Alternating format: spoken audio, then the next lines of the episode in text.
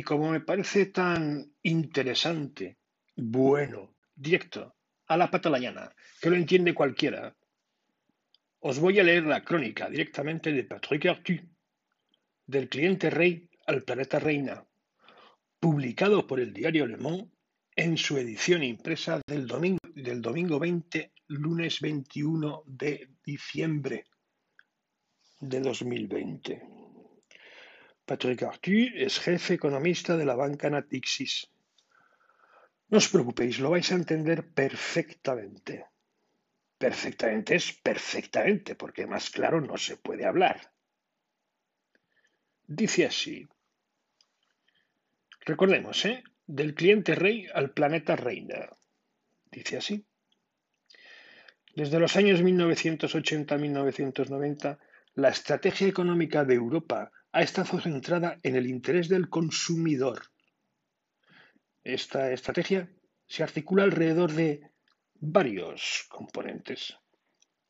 Para empezar, las estrictas reglas de la competencia, tendentes a impedir la aparición de posiciones dominantes que permiten a las empresas beneficiarse de aumentar sus precios. Es lo que condujo, por ejemplo, a bloquear la fusión de Alstom Siemens. Después vienen las deslocalizaciones hacia los países emergentes a costas salariales bajos.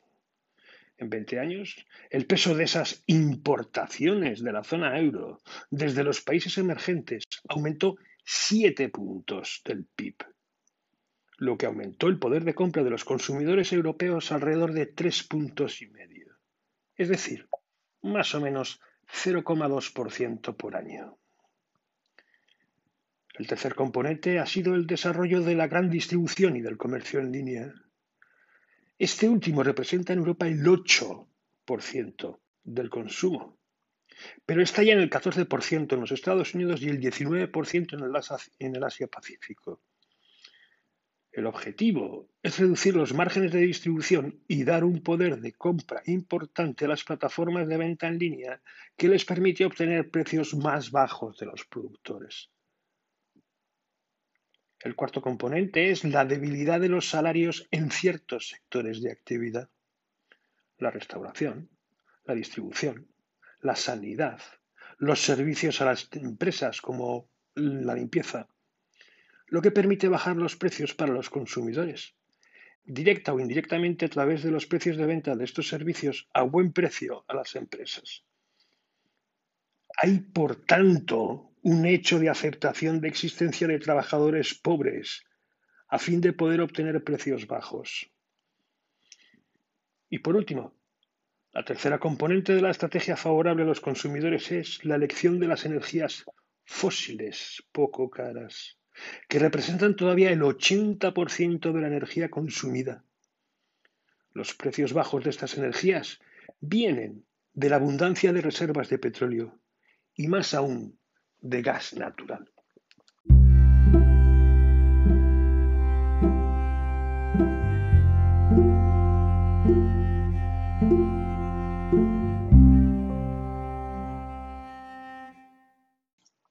Nuevos objetivos. Pero las opiniones y la mayoría de los hombres políticos en Europa critican hoy las consecuencias de esta estrategia y comienzan a exigir nuevos objetivos de política económica. La primera petición colectiva es constituir grandes grupos europeos en los dominios de las energías renovables y de los materiales para esas energías. Nos recordamos del Airbus, de las baterías eléctricas. El problema es que en estos dominios, en estas áreas, hay rendimientos de escala crecientes. A mayor tamaño de empresa, más eficacia. Habría, por tanto, las autoridades de la competencia que estas empresas de talla mundial tengan una posición dominante en el mercado europeo.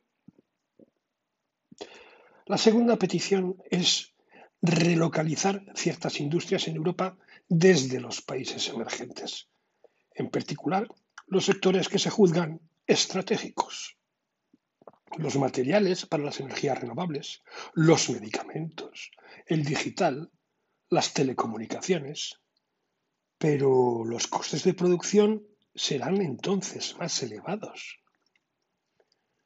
La tercera petición es limitar el crecimiento de los gigantes de la distribución en línea y rehabilitar los comercios de barrio del centro de ciudad. Se ha visto, por ejemplo, en Francia con la revuelta de los libreros, pidiendo participación de las ganancias de parte del mercado de Amazon. Pero habrá entonces que aceptar que los consumidores paguen más caro en la distribución tradicional. La cuarta petición es mejorar el poder de compra y reducir las desigualdades, lo que supone un alza importante de esos bajos salarios. Pero para evitar entonces la destrucción de empleo poco cualificado, habrá que aumentar los precios de los bienes y servicios producidos y distribuidos por esas empresas que emplean esos trabajadores. La última petición es acelerar la transición energética a fin de respetar los objetivos climáticos. Pero si Europa no emite más en términos netos de CO2 en el 2050, o sea, se llega al cero, esto implicará que el precio de la energía será mucho más caro que hoy. Teniendo en cuenta la intermitencia de su producción, las energías renovables en Europa, la solar produce al menos durante un 20% del tiempo, nada más. La terrestre eólica un 30% y la eólica de mar un 50%. Las energías renovables necesitarán capacidades de producción y de almacenaje muy importantes puesto que hay que almacenar electricidad durante los periodos en los que se produce.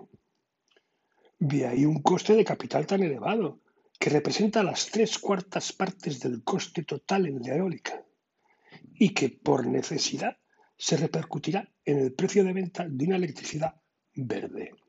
Al final, el mantenimiento de una estrategia favorable a los consumidores es incompatible con la constitución de grandes grupos de talla mundial, con el retorno al comercio del centro de ciudad, con las relocalizaciones, con el alza de los salarios y con la aceleración de la transición energética.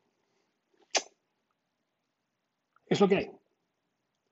Para que estos diferentes objetivos puedan ser obtenidos, conciliados, habrá que debatir una elección colectiva explícita de abandonar la estrategia del mantenimiento del conservador y de su poder de compra en beneficio de una estrategia favorable a los productores, a la soberanía de Europa, al clima, a la reducción de las desigualdades, a la revitalización de las ciudades.